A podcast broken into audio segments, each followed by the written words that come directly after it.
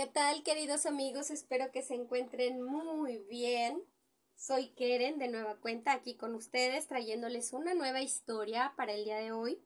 Y bueno, no quiero pasar por alto invitarlos a que pueden hacer una pequeña donación para invitarme un café, si ustedes les gusta lo que yo estoy haciendo.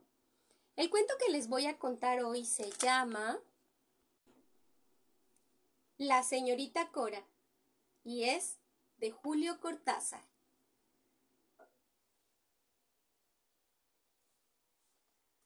No entiendo por qué no me dejan pasar la noche en la clínica con el nene. Al fin y al cabo soy su madre. Y el doctor de Luisi nos recomendó personalmente al director. Podrían traer un sofá cama y yo lo acompañaría para que se vaya acostumbrando. Entró tan pálido el pobrecito como si fueran a operarlo enseguida. Ah, yo creo que es ese olor de las clínicas. Su padre también estaba nervioso y, no veía la hora de irse. Pero yo estaba segura de que me dejarían con el nene. Después de todo tiene apenas quince años y nadie se los daría. Siempre pegado a mí, aunque ahora con los pantalones largos quiere disimular y hacerse el hombre grande. La impresión que le habrá hecho cuando se dio cuenta de que no me dejaban quedarme. Menos mal que su padre le dio charla. Le hizo poner el pijama y meterse en la cama. Y todo por esa mocosa de enfermera. Yo me pregunto si verdaderamente tiene órdenes de los médicos o si lo hace por pura maldad. Pero bien que se lo dije. Bien que le pregunté si estaba segura de que tenía que irme. No hay más que mirarla para darse cuenta de quién es, con esos aires de vampiresa y ese delantal ajustado. Una chiquilina de porquería que se cree la directora de la clínica. Pero eso sí, no se la llevó de arriba. Le dije lo que pensaba. Y eso, que el nene no sabía dónde meterse de vergüenza, y su padre se hacía el desentendido. Y de paso, seguro que le miraba las piernas como de costumbre. Lo único que me consuela es que el ambiente es bueno.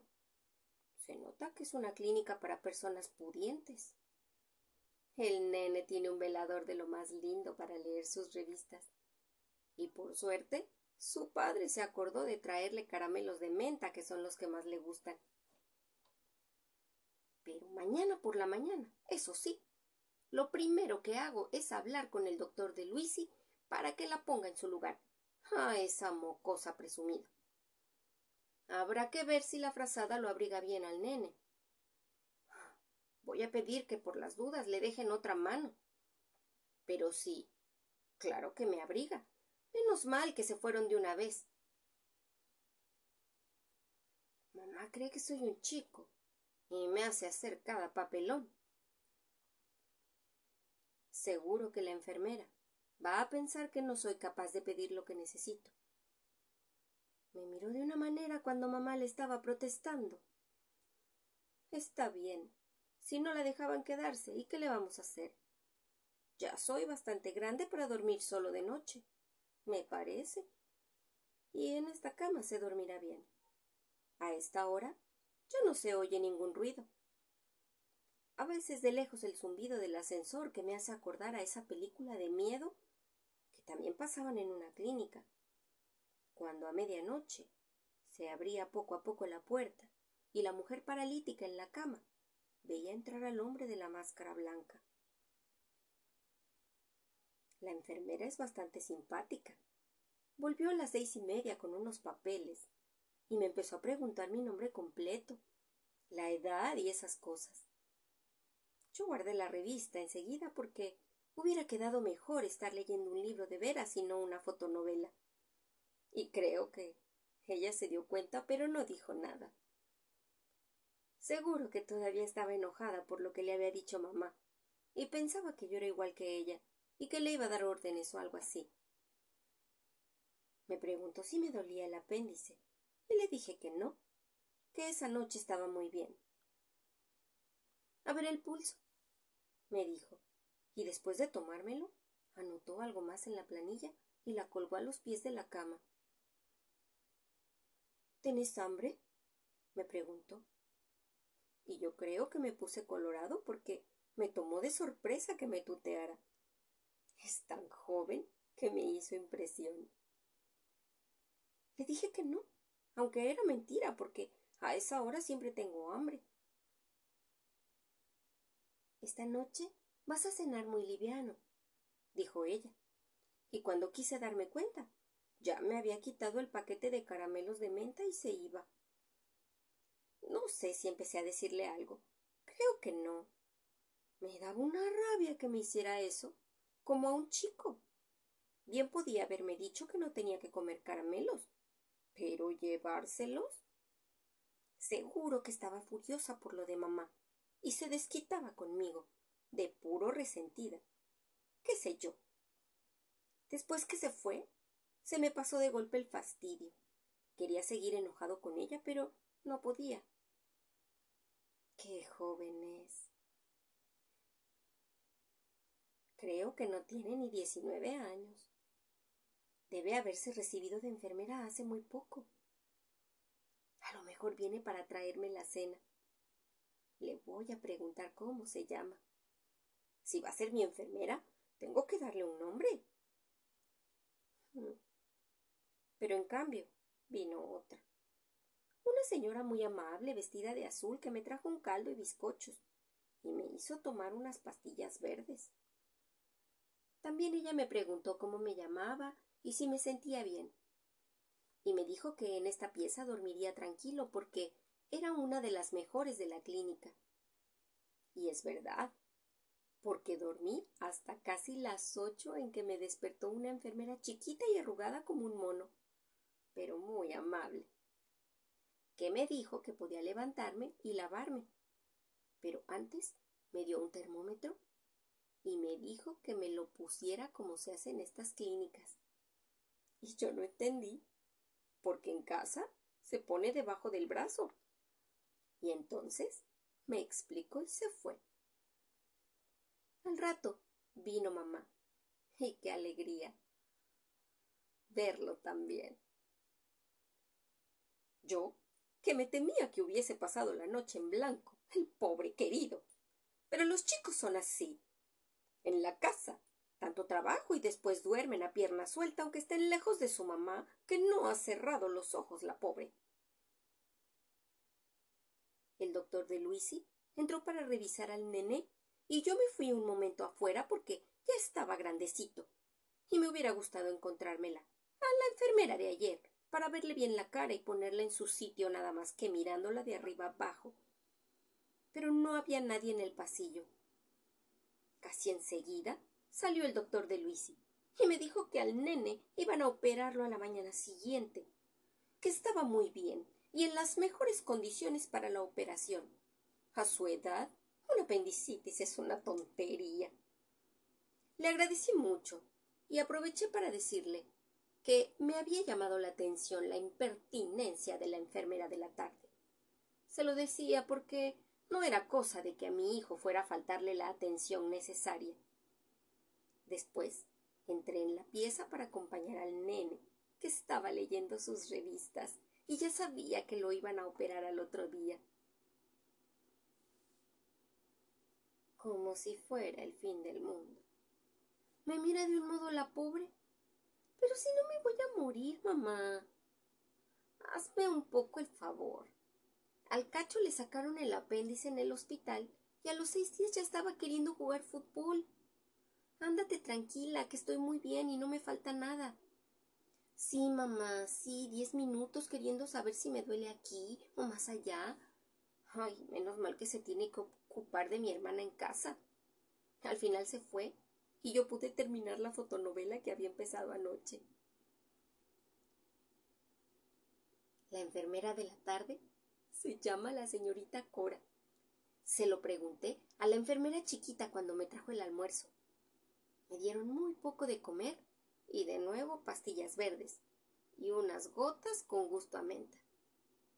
Me parece que esas gotas hacen dormir porque se me caían las revistas de la mano y de golpe estaba soñando con el colegio y que íbamos a un picnic con las chicas del normal, como el año pasado, y bailábamos a la orilla de la pileta. Era muy divertido. Me desperté a eso de las cuatro y media y empecé a pensar en la operación. No que tenga miedo. El doctor de Luisi dijo que no es nada. Pero debe ser raro. La anestesia y que te corten cuando estás dormido. El cacho decía que lo peor es despertarse, que duele mucho y por ahí vomitas y tenés fiebre.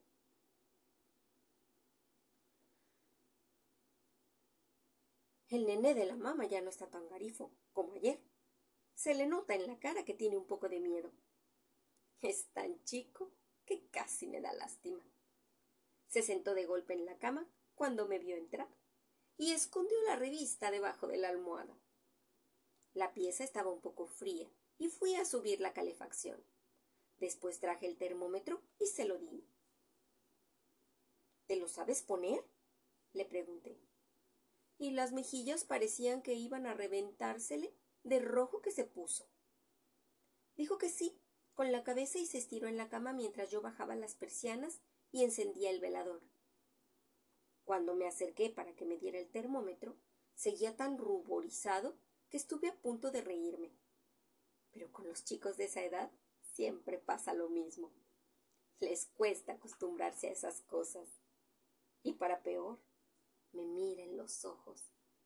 Porque no le puedo aguantar esa mirada si al final no es más que una mujer. Cuando saque el termómetro de debajo de las frazadas y se lo alcance. Ella me miraba y yo creo que se sonreía un poco. Se me debe de notar tanto que me pongo colorado. Es algo que no puedo evitar. Es más fuerte que yo. Después Anotó la temperatura en la hoja que está a los pies de la cama y se fue sin decir nada. Ya casi no me acuerdo de lo que hablé con papá y mamá cuando vinieron a verme a las seis. Se quedaron poco porque la señorita Cora les dijo que había que prepararme y que era mejor que estuviese tranquilo la noche antes. Pensé que mamá iba a soltarle alguna de las suyas, pero la miro nomás de arriba abajo y papá también pero yo al viejo le conozco las miradas. Es algo muy diferente. Justo cuando se estaba yendo la oí a mamá que le decía a la señorita Cora. Le agradeceré que lo atienda bien. Es un niño que ha estado siempre muy rodeado por su familia. O alguna idiotez por el estilo. Me hubiera querido morir de rabia. Ni siquiera escuché lo que le contestó la señorita Cora. Pero estoy seguro que no le gustó. A lo mejor piensa que me estuve quejando de ella o algo así. Volvió a eso de las seis y media, con una mesita de esas de ruedas llena de frascos y algodones. Y no sé por qué, de golpe me dio un poco de miedo. En, en realidad no era miedo, pero empecé a mirar lo que había en la mesita. Toda clase de frascos, azules o rojos, tambores de gasa y también pinzas y tubos de goma. El pobre debía estar empezando a asustarse sin la mamá, que parece un papagayo endomingado. Le agradeceré que atienda bien al nene. Mire que he hablado con el doctor de Luisi. Pero sí, señora, se lo vamos a atender como un príncipe. Es bonito su nene, señora, con esas mejillas que se le arrebolan apenas me ve entrar. Cuando le retiré las frazadas, hizo un gesto como para volver a taparse, y creo que se dio cuenta que me hacía gracia verlo tan pudoroso. A ver, bájate el pantalón del pijama, le dije sin mirarlo en la cara. ¿Eh, ¿El pantalón? preguntó con una voz que se le quebró en un gallo. Sí, claro, el pantalón, repetí, y empezó a soltar el cordón y a desabotonarse con unos dedos que no le obedecían. Le tuve que bajar yo misma el pantalón hasta la mitad de los muslos, y era como me lo había imaginado. Hmm, ya sos un chico crecidito, le dije preparando la brocha y el jabón, aunque la verdad es que poco tenía para afeitar. ¿Cómo te llaman en tu casa? le pregunté mientras lo enjabonaba. Me llamo Pablo, me contestó con una voz que me dio lástima. Tanta era la vergüenza. Pero te darán algún sobrenombre, insistí. Y fue todavía peor porque me pareció que se iba a poner a llorar mientras yo le afeitaba los pocos pelitos que andaban por ahí. Así que ¿no tenés ningún sobrenombre? ¿Sos el nene solamente? Claro. Terminé de afeitarlo y le hice una seña para que se tapara, pero él se adelantó y en un segundo estuvo cubierto hasta el pescuezo.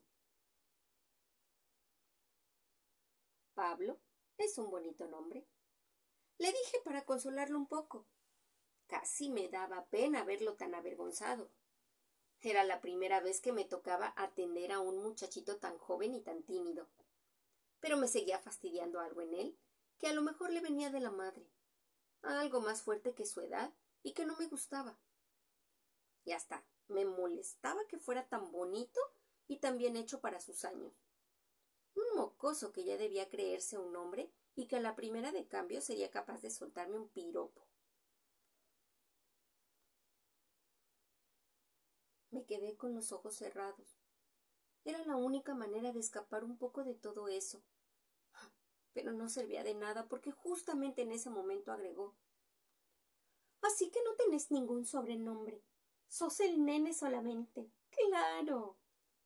Si yo hubiera querido morirme o agarrarla por la garganta y ahogarla. Y cuando abrí los ojos, le vi el pelo castaño, casi pegado a mi cara, porque se había agachado para sacarme un resto de jabón y olía champú de almendra, como el que se pone la profesora de dibujo, o algún perfume de esos. Y no supe qué decir, y lo único que se me ocurrió fue preguntarle Usted se llama Cora, ¿verdad? Me miró con aire burlón, con esos ojos que ya me conocían y que me habían visto por todos lados, y dijo ¿La señorita Cora? Lo dijo para castigarme. Lo sé. Igual que antes había dicho. Ya sos un chico crecidito. Nada más que para burlarse. Aunque me daba rabia tener la cara colorada, eso no lo puedo disimular nunca. Y es lo peor que me puede ocurrir. Lo mismo me animé a decirle. Usted es tan joven que. Bueno, Cora es un nombre muy lindo. No era eso lo que yo había querido decirle. Era otra cosa y me parece que se dio cuenta y le molestó. Ahora estoy seguro de que está resentida por culpa de mamá. Yo solamente quería decirle que era tan joven, que me hubiera gustado poder llamarla Cora a secas. Pero, ¿cómo se lo iba a decir en ese momento? Cuando se había enojado y ya se iba con la mesita de ruedas y yo tenía unas ganas de llorar. Esa es otra cosa que no puedo impedir. De golpe se me quiebra la voz y veo todo nublado, justo cuando necesitaría estar más tranquilo para decir lo que pienso. Ella iba a salir, pero al llegar a la puerta se quedó un momento como para ver si no se olvidaba de alguna cosa. Y yo quería decirle lo que estaba pensando, pero no encontraba las palabras, y lo único que se me ocurrió fue mostrarle la taza con el jabón.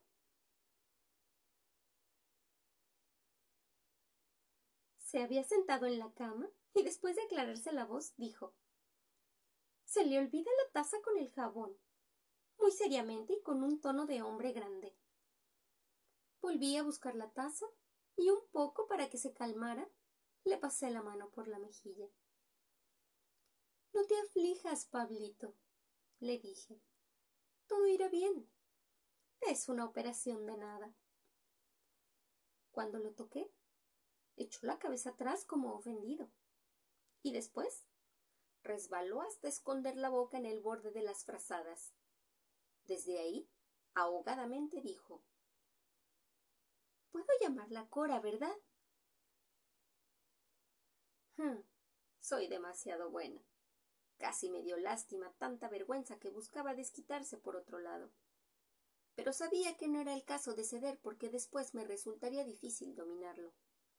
Y aún enfermo, hay que dominarlo, o es lo de siempre. Los líos de María Luisa en la pieza catorce, o los retos del doctor de Luisi que tiene un olfato de perro para esas cosas. Señorita Cora, me dijo tomando la taza y yéndose. Me dio una rabia, unas ganas de pegarle, de saltar de la cama y echarle empujones, o de. Ni siquiera comprendo cómo pude decirle. Si yo estuviera sano, a lo mejor me trataría de otra manera. Se hizo la que no oía. Ni siquiera dio vuelta la cabeza, y me quedé solo y sin ganas de leer, sin ganas de nada. En el fondo, hubiera querido que me contestara enojada para poder pedirle disculpas, porque en realidad no era lo que yo había pensado decirle. Tenía la garganta tan cerrada que no sé cómo me habían salido las palabras. Se lo había dicho de pura rabia, pero no era eso. O a lo mejor sí, pero de otra manera. Y sí, son siempre lo mismo. Una los acaricia, les dice una frase amable, y ahí nomás se asoma el machito.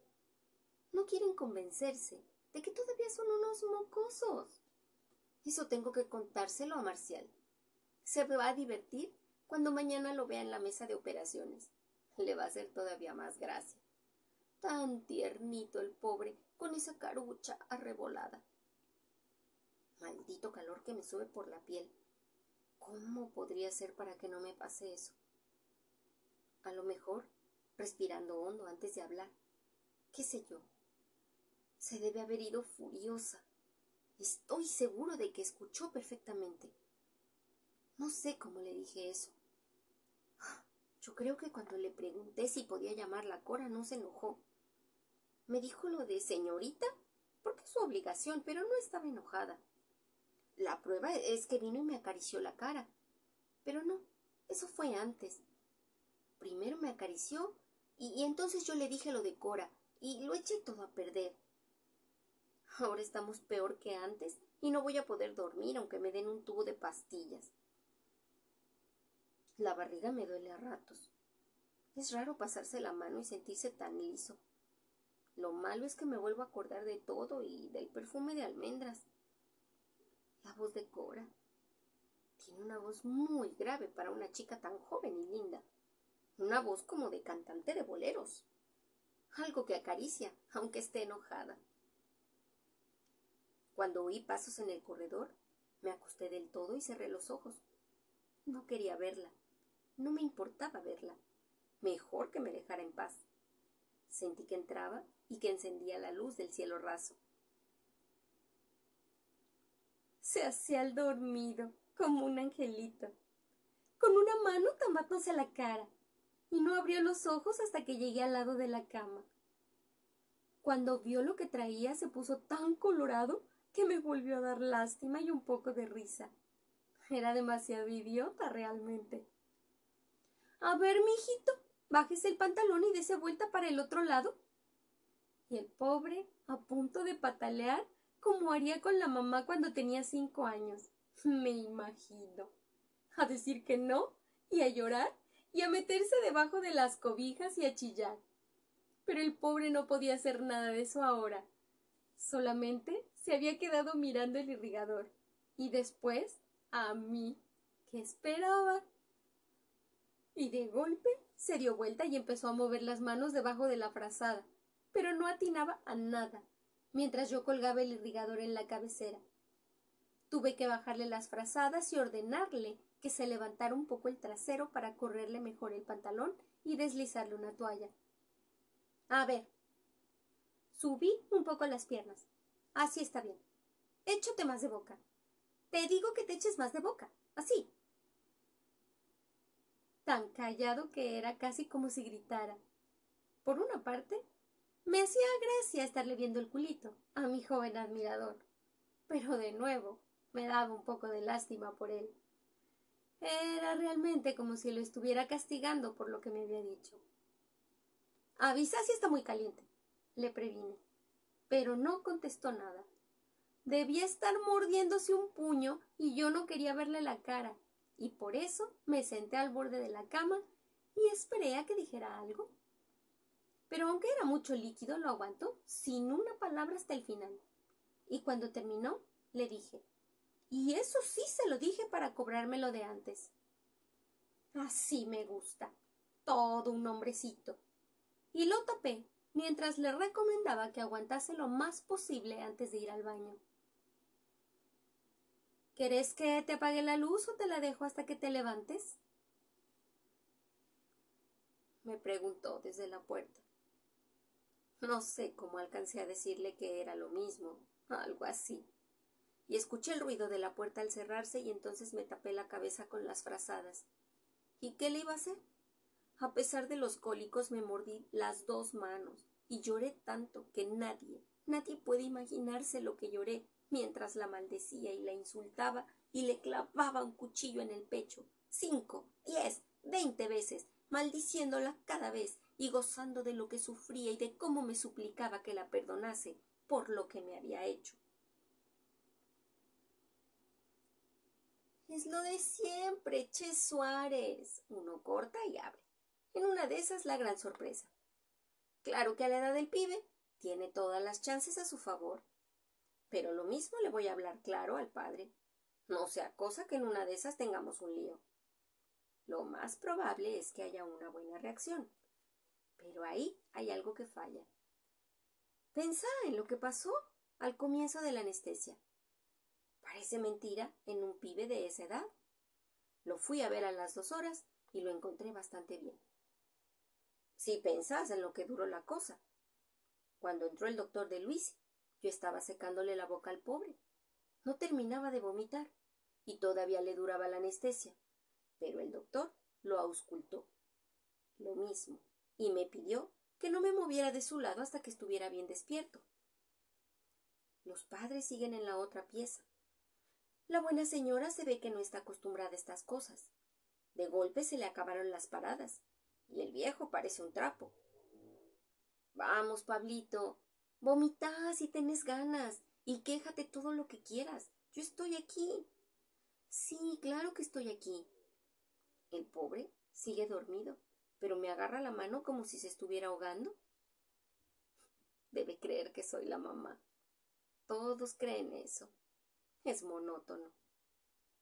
Vamos, Pablo, no te muevas así. Quieto, que te va a doler más. No. Deja las manos tranquilas. Ahí no te puedes tocar. Al pobre le cuesta salir de la anestesia.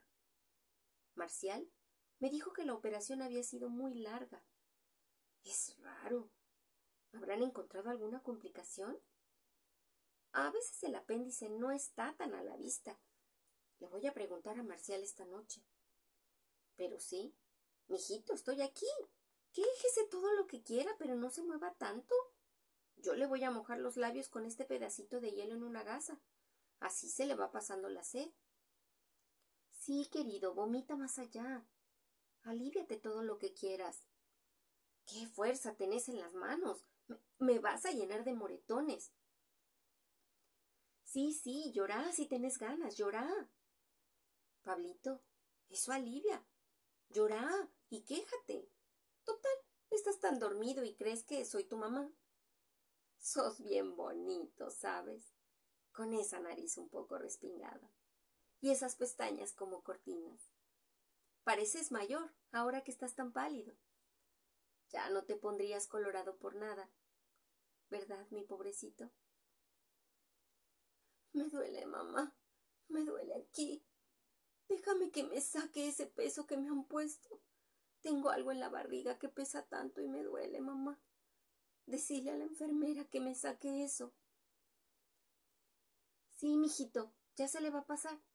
Quédese un poco quieto, porque tendrás tanta fuerza. Voy a tener que llamar a María Luisa para que me ayude. Vamos, Pablo. Me enojo si no te estás quieto. Te va a doler mucho más si seguís moviéndote tanto. Ah, parece que empezás a darte cuenta. Me duele aquí, señorita Cora. Me duele tanto aquí. Hágame algo, por favor, me duele tanto aquí. Suélteme las manos. No puedo más. Señorita Cora, no puedo más. Menos mal que se ha dormido el pobre querido. La enfermera me vino a buscar a las dos y media y me dijo que me quedara un rato con él, que ya estaba mejor. Pero lo veo tan pálido. Ha debido perder tanta sangre.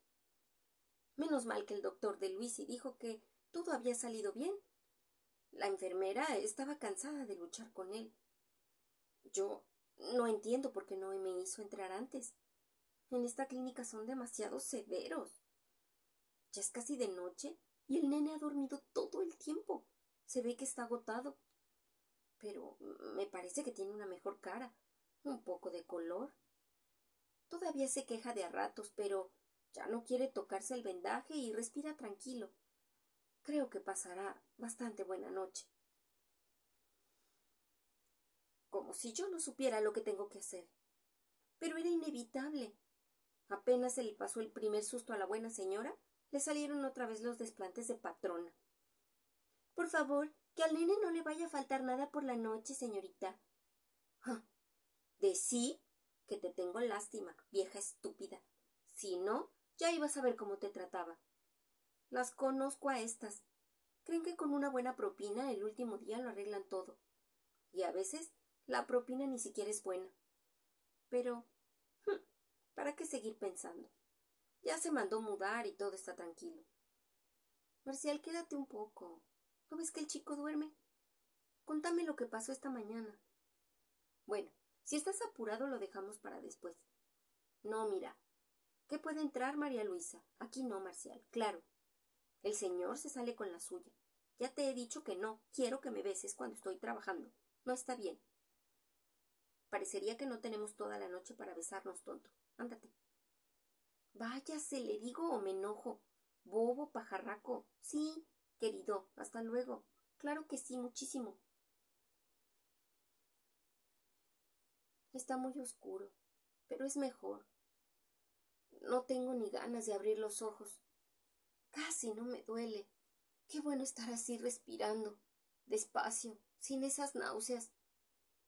Todo está tan callado. Ahora me acuerdo que vi a mamá. Me dijo no sé qué. Yo me sentía tan mal. Al viejo lo miré apenas. Estaba a los pies de la cama y me guiñaba un ojo. El pobre siempre el mismo. Tengo un poco de frío. Me gustaría otra frazada. Señorita Cora, me gustaría otra frazada. Pero si estaba ahí. Apenas abrí los ojos la vi sentada en el lado de la ventana leyendo una revista. Vino enseguida y me arropó. Casi no tuve que decirle nada porque se dio cuenta enseguida. Ahora me acuerdo. Yo creo que esta tarde la confundía con mamá y que ella me calmaba. O a lo mejor estuve soñando.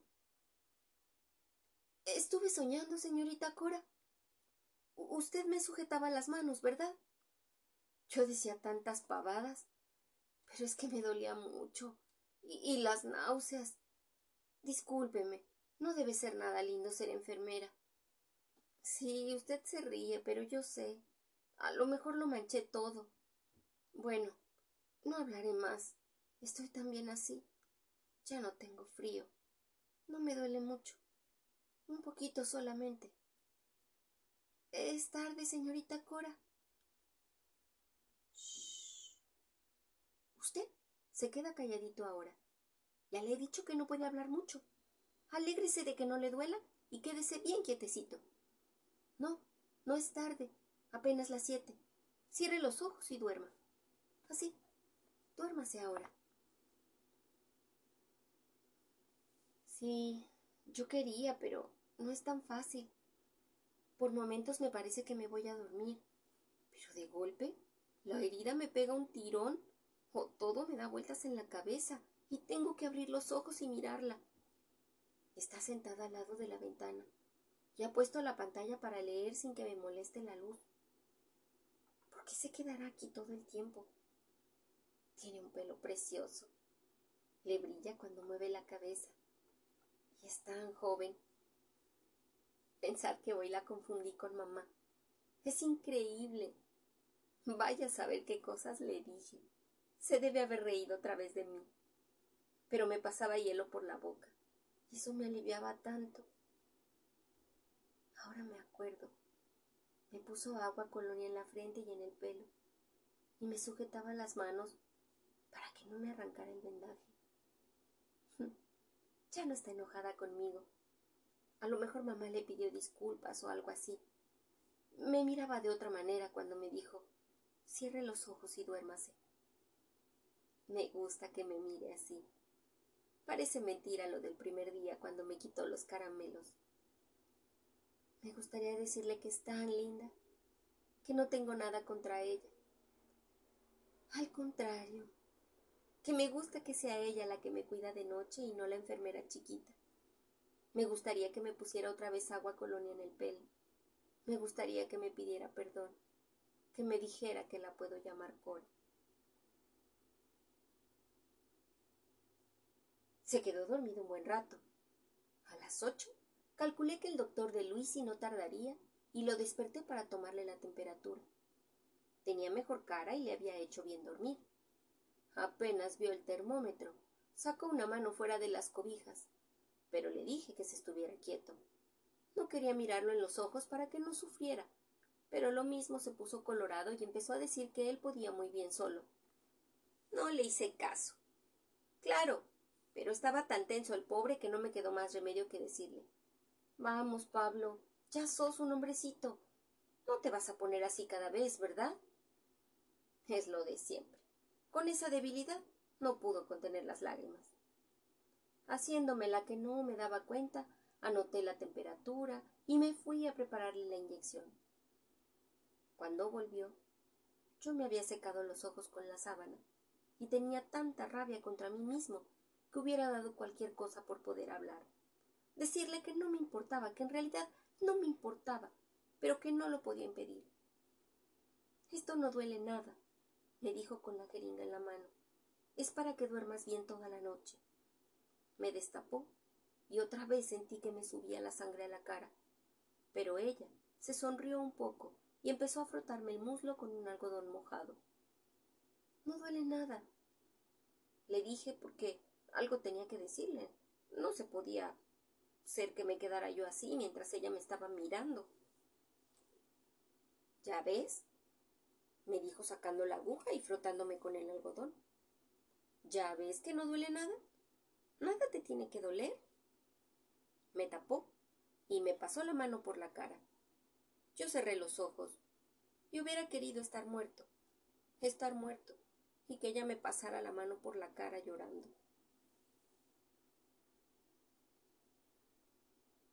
Nunca entendí mucho a Cora, pero esta vez se fue a la otra banda.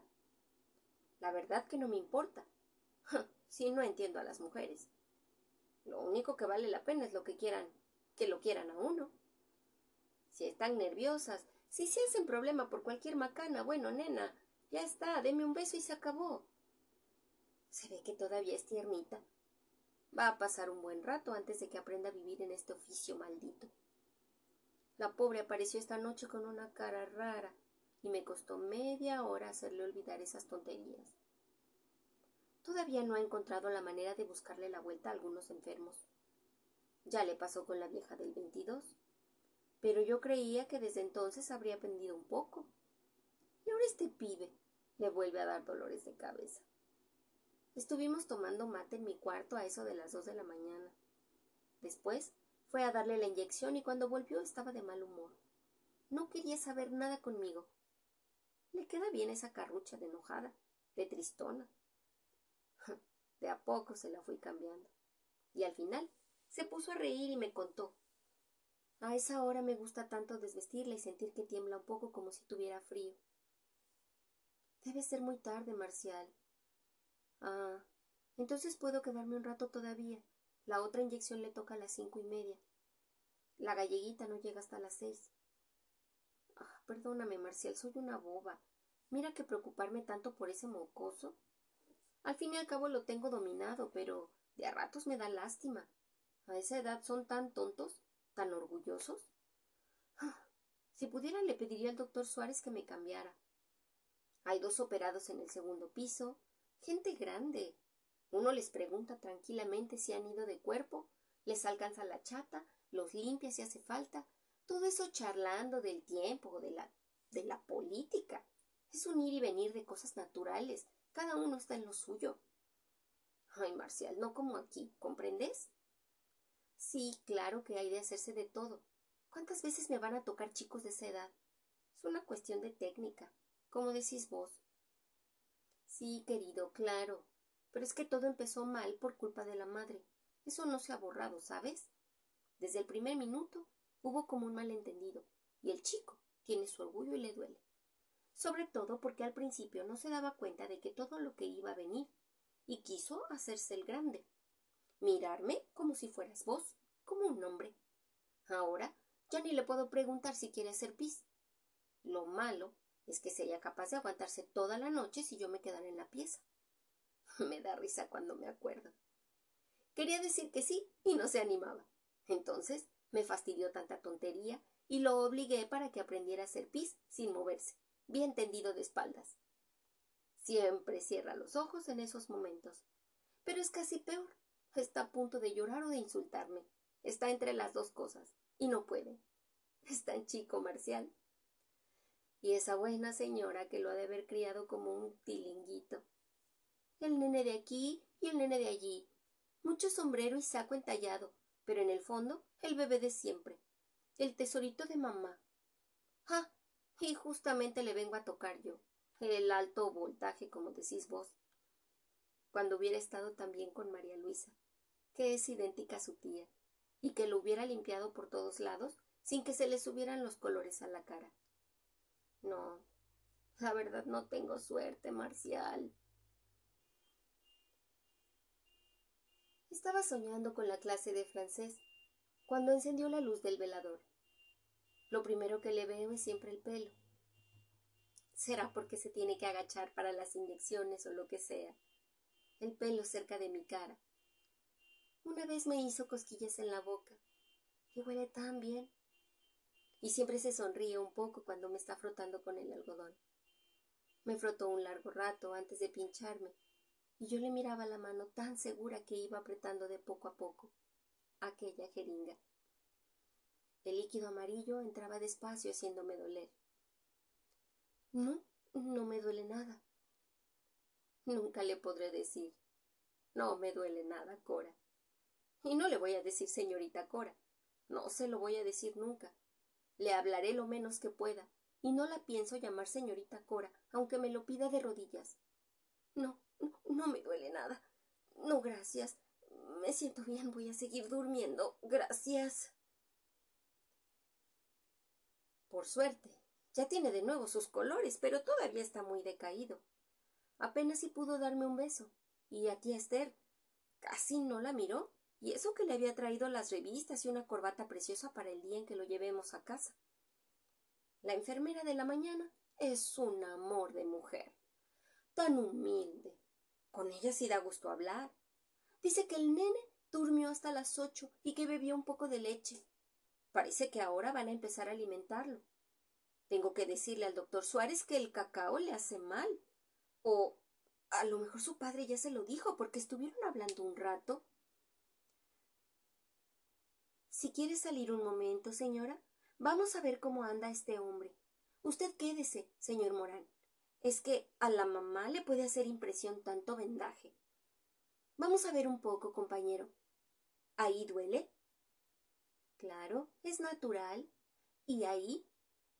Decime si ahí te duele o solamente estás sensible. Bueno, vamos muy bien, amiguito. Y así cinco minutos. Si me duele aquí, si estoy sensible más acá, y el viejo mirándome la barriga como si me la viera por primera vez. Es raro, pero no me siento tranquilo hasta que se van. Pobres viejos tan afligidos. Pero ¿qué le voy a hacer? Me molestan. Dicen siempre lo que no hay que decir sobre todo mamá. Y menos mal que la enfermera chiquita parece sorda y le aguanta todo con esa cara de esperar propina que tiene la pobre. Mira que venir a jorobar con lo del cacao, ni que yo fuese un niño de pecho. Me dan unas ganas de dormir cinco días seguidos sin ver a nadie, sobre todo sin ver a Cora, y despertarme justo cuando me vengan a buscar para ir a casa. A lo mejor habrá que esperar unos días más. Señor Morán, ya sabrá, por de Luisi, que la operación fue más complicada de lo previsto. A veces hay pequeñas sorpresas. Claro que con la constitución de ese chico yo creo que no habrá problema. Pero mejor dígale a su señora que no va a ser cosa de una semana como se pensó al principio. Ah, claro. Bueno, de eso usted hablará con el administrador. Son cosas internas. Ahora, vos fijate si no es mala suerte. Marcial, anoche te lo anuncié. Esto va a durar mucho más de lo que pensábamos. Sí, ya sé que no importa, pero podría ser un poco más comprensivo. Sabes muy bien que no me hace feliz atender a ese chico, y a él todavía menos. Pobrecito. No me mires así, porque no le voy a tener lástima. No me mires así. Nadie me prohibió que leyera, pero se me caen las revistas de la mano. Y eso que tengo dos episodios por terminar y todo lo que me trajo tía Esther. Me arde la cara. ¿Debo de tener fiebre o es que hace mucho calor en esta pieza? Le voy a pedir a Cora que entorne un poco la ventana o que me saque una frazada. Quisiera dormir. Es lo que más me gustaría. Que ella estuviese allí sentada leyendo una revista y yo durmiendo sin verla. Sin saber que está allí. Pero ahora no se va a quedar más de noche. Ya pasó lo peor y me dejarán solo. De tres a cuatro, creo que me dormí un rato. A las cinco justas vino con un remedio nuevo. Unas gotas muy amargas. Siempre parece que se acaba de bañar y cambiar. Está tan fresca y huele a talco perfumado, a lavanda. Este remedio es muy feo, ya sé, me dijo, y se sonreía para animarme. No, es un poco amargo, nada más, le dije. ¿Cómo pasaste el día? me preguntó, sacudiendo el termómetro. Le dije que bien, que durmiendo, que el doctor Suárez me había encontrado mejor, que no me dolía mucho. Bueno, entonces podés trabajar un poco, me dijo dándome el termómetro. Yo no supe qué contestarle, y ella se fue a cerrar las persianas y arregló los frascos en la mesita mientras yo me tomaba la temperatura. Hasta tuve tiempo de echarle un vistazo al termómetro antes de que viniera a buscarlo. Pero tengo muchísima fiebre, me dijo como asustado. Era fatal. Siempre seré la misma estúpida por evitarle el mal momento. Le doy el termómetro y naturalmente el muy chiquilín no pierde tiempo en enterarse de que está volando de fiebre. Siempre es así los cuatro primeros días. Y además, nadie te mandó que miraras, le dije, más furiosa contra mí que contra él. Le pregunté si había movido el vientre, y me dijo que no. Le sudaba la cara, se la sequé y le puse un poco de agua colonia. Había cerrado los ojos antes de contestarme y no los abrió mientras yo lo peinaba un poco para que no le molestara el pelo en la frente. Treinta y nueve. Treinta y nueve era la más alta fiebre que había tenido. Trata de dormir un rato, le dije, calculando a qué hora podría avisarle al doctor Suárez. Sin abrir los ojos, Hizo un gesto como de fastidio, y articulando cada palabra me dijo Usted es mala conmigo, Cora. No atiné a contestarle nada. Me quedé a su lado hasta que abrió los ojos y me miró con toda su fiebre y toda su tristeza. Casi sin darme cuenta estiré la mano y quise hacerle una caricia en la frente, pero me rechazó de un manotón, y algo debió tironearle en la herida porque se crispó de dolor. Antes de que pudiera reaccionar, me dijo en voz muy baja Usted no sería así conmigo si me hubiera conocido en otra parte. Estuve al borde de soltar una carcajada. Pero era tan ridículo que me dijera eso mientras se le llenaban los ojos de lágrimas que me pasó lo de siempre. Me dio rabia y casi miedo. Me sentí de golpe como desamparada delante de ese chiquilín pretencioso. Conseguí dominarme. Eso se lo debo a Marcial. Me ha enseñado a controlarme y cada vez lo voy haciendo mejor y me enderecé, como si no hubiera sucedido nada. Puse la toalla en la percha y tapé el frasco con agua colonia. En fin, ahora sabíamos a qué atenernos. En el fondo, era mucho mejor así. enfermera, enfermo, y paré de contar. Que el agua colonia se la pusiera a la madre. Yo tenía otras cosas que hacerle y se las haría sin más contemplaciones. No sé por qué me quedé más de lo necesario. Marcial me dijo cuando se lo conté que había querido darle la oportunidad de disculparse, de pedir perdón. No sé, a lo mejor fue eso o algo distinto. A lo mejor me quedé para que siguiera insultándome para ver hasta dónde era capaz de llegar. Pero seguía con los ojos cerrados y el sudor le empapaba la frente y las mejillas. Era como si me hubiera metido en agua hirviendo. Veía manchas violeta y rojas, y cuando apretaba los ojos para no mirarla, sabiendo que todavía estaba allí. Y hubiera dado cualquier cosa para que se agachara y volviera a secarme la frente, como si yo no le hubiera dicho eso. Pero ya era imposible. Se iba a ir sin hacer nada, sin decirme nada, y yo abriría los ojos y encontraría la noche, el velador, la pieza vacía, un poco de perfume todavía, y me repetiría diez veces, cien veces, que había hecho bien en decirle lo que le había dicho, para que aprendiera, para que no me tratara como un chico, para que me dejara en paz, para que no se fuera. Empiezan siempre a la misma hora, entre seis y siete de la mañana. Debe ser una pareja que anida en las cornisas del patio, un palomo que arrulla y la paloma que le contesta. Al rato se cansan. Se lo dije a la enfermera chiquita que viene a lavarme y a darme el desayuno. Se encogió de hombros. Dijo que ya otros enfermos se habían quejado de las palomas, pero que el director no quería que las echaran. Ya ni sé hace cuánto que las oigo. Las primeras mañanas estaba demasiado dormido o dolorido para fijarme, pero desde hace tres días escucho a las palomas y me entristecen. Quisiera estar en casa, oyendo ladrar a mi lord, oyendo a tía Esther que a esta hora se levanta para ir a misa, Maldita fiebre que no quiere bajar. Me van a tener aquí hasta quién sabe cuándo. Se lo voy a preguntar al doctor Suárez esta misma mañana. Al fin y al cabo, podría estarlo más bien en casa. Mire, señor Morán, quiero ser franco con usted. El cuadro no es nada sencillo. No, señorita Cora, prefiero que usted siga atendiendo a ese enfermo, y le voy a decir por qué. Pero entonces, Marcial, vení, te voy a hacer un café bien fuerte. Mira que sos potrilla todavía. Parece mentira. Escucha. He estado hablando con el doctor Suárez y parece que el pibe. Por suerte, después se callan. A lo mejor se van volando por ahí, por toda la ciudad. Tienen suerte las palomas. Qué mañana interminable. Me alegré cuando se fueron los viejos. Ahora les da por venir más seguido desde que tengo tanta fiebre. Bueno, si me tengo que quedar cuatro o cinco días más aquí, ¿qué importa? En casa sería mejor, claro, pero lo mismo tendría fiebre y me sentiría tan mal de a ratos.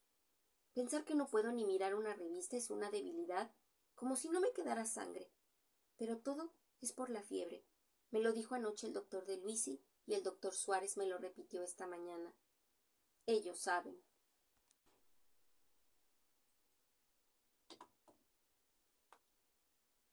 Yo sabía que al final tendrían que hacer algo.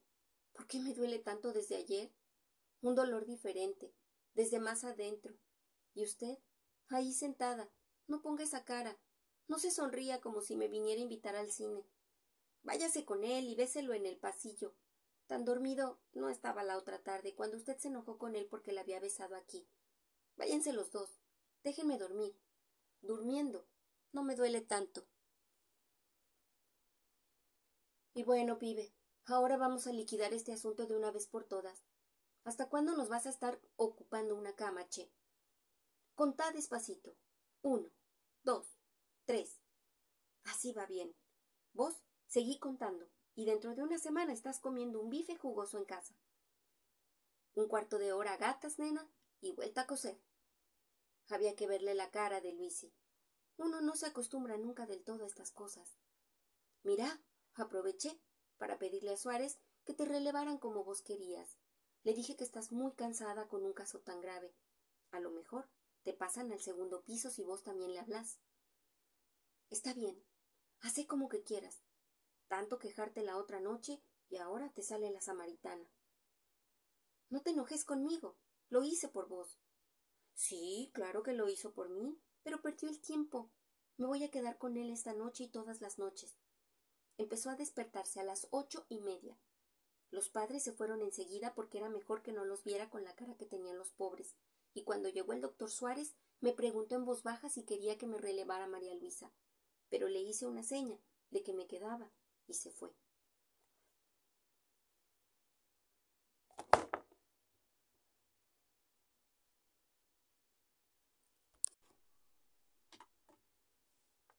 Me gustaría que viniera mamá, me dijo mirando a otro lado con los ojos vacíos.